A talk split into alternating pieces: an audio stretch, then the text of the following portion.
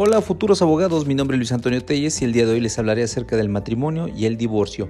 En la antigüedad se practicaba la poligamia, para los romanos era importante llevar a cabo la monogamia. En Roma se constituía por el consentimiento de los cónyuges a través de un contrato nupcial o dotal. Esto daba como origen un vínculo conyugal y en el cual eh, se requería la voluntad de ambos cónyuges. Existe eh, varios tipos de matrimonio. A través del cumanu se realizan tres, eh, tres maneras importantes, el coferratio, el coemptium y el usus. La voluntad eh, tiene que ser recíproca entre el hombre y la mujer para que se pueda dar el matrimonio. tiene que ser de igual manera entre un hombre libre y una mujer libre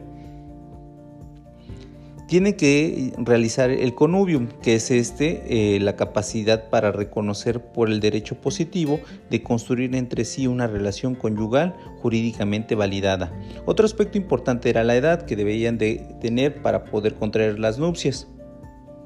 Además de que la voluntad recíproca de los cónyuges se llamaba affectio maritales o consensus mens coeptium. De igual manera, la comunidad de vida eh, era dirigida a la procreación y a la educación de los hijos eh, nacidos. La legislación habla de la capacidad para contrato, para el contrato matrimonial es propia de cualquiera que pueda entender lo que es el matrimonio y quiere un vínculo. Eh, según eh, Digesto, las nupcias era la unión de un varón y una mujer y un consorcio de toda la, a través de un consorcio de toda la vida por el derecho divino humano. Justiniano eh, decía que era la unión de un hombre y una mujer llevado consigo la obligación de vivir en una sociedad indivisible. Para Olpiano, él mencionaba que para que sea legítimo el matrimonio tiene que ser bajo la ley civil romana para tener un matrimonio legítimo y estum matrimonium De igual manera es importante destacar que el matrimonio se tenía que llevar a cabo siempre y cuando existiera el consentimiento de los padres, si estaban sometidos a la potestad. El conubio era la facultad de tomar a la esposa jurídicamente. Es un derecho de los ciudadanos romanos únicamente el matrimonio. Carecen de este derecho los esclavos, mm, los ascendientes y descendientes hasta el cuarto grado de la época antigua. No se podía dar matrimonio entre la madrastra o hijastra o suegra. Si hacían lo opuesto se les llamaba incesto y sus hijos eh, eran denominados eh, espurios. Si una mujer esclava concebía después de ser eh, manumitida a su hijo, éste podía tener el grado de libre, de un hombre libre.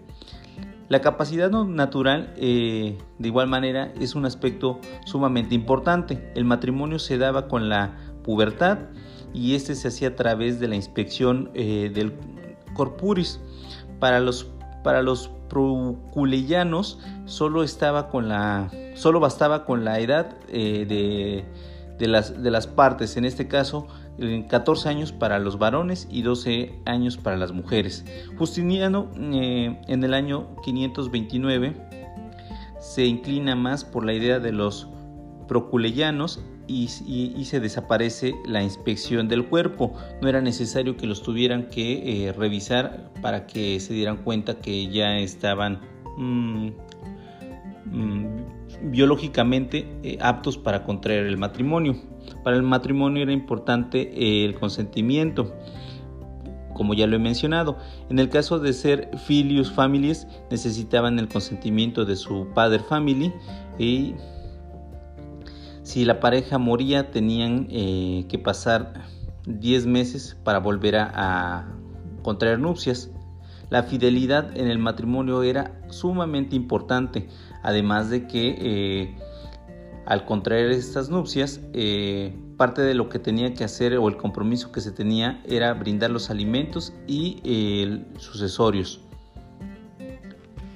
El compromiso se realizaba posteriormente a través de las arras. Si en el matrimonio se tenían eh, relaciones sexuales comprometidas de otros eh, se consideraba esto como un adulterio. El asesinato del prometido o la prometida o de los futuros yernos o, nuera se le llamaba parricidio. Al morir el, marido o la esposa, eh, este gozaba o esta gozaba de los bienes del otro. El dote era, eran los bienes que se entregaban al marido. Estos eran con la finalidad de poder ayudar a ese matrimonio. De igual manera surge el dotis patio, el, dicto dotis, el promicio dotis, el dote necesario o voluntario que era el que daban eh, los padres, el dote profectia o dote de advertencia y el dote a estimata. De igual manera, eh, existía otro tipo de relación. No era bien visto, por ejemplo, el contubernio y el concubinato. Bien, ahora les hablaré acerca del divorcio. El divorcio era la disolución de, este vínculo.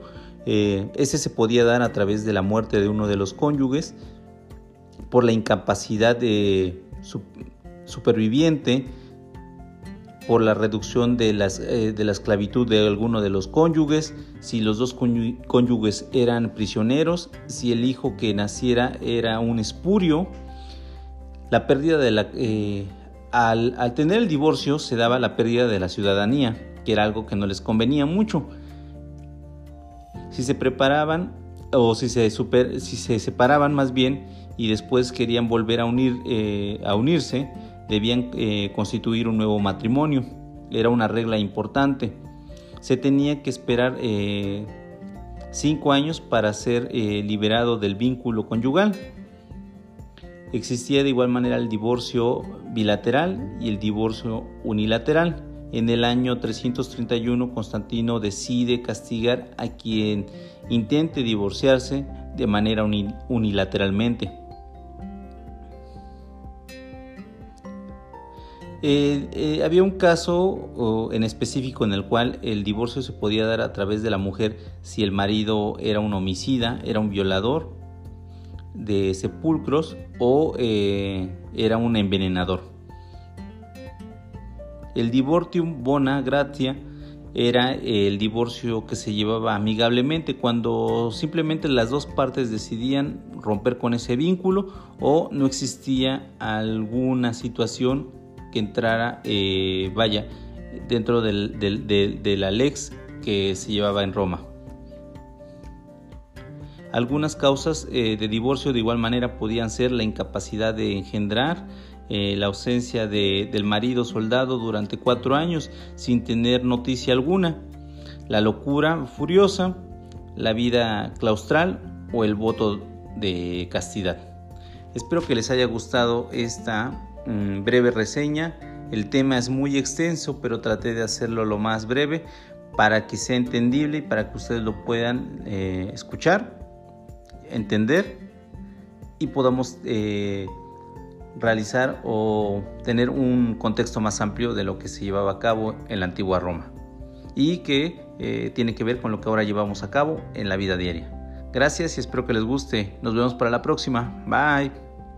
Bye.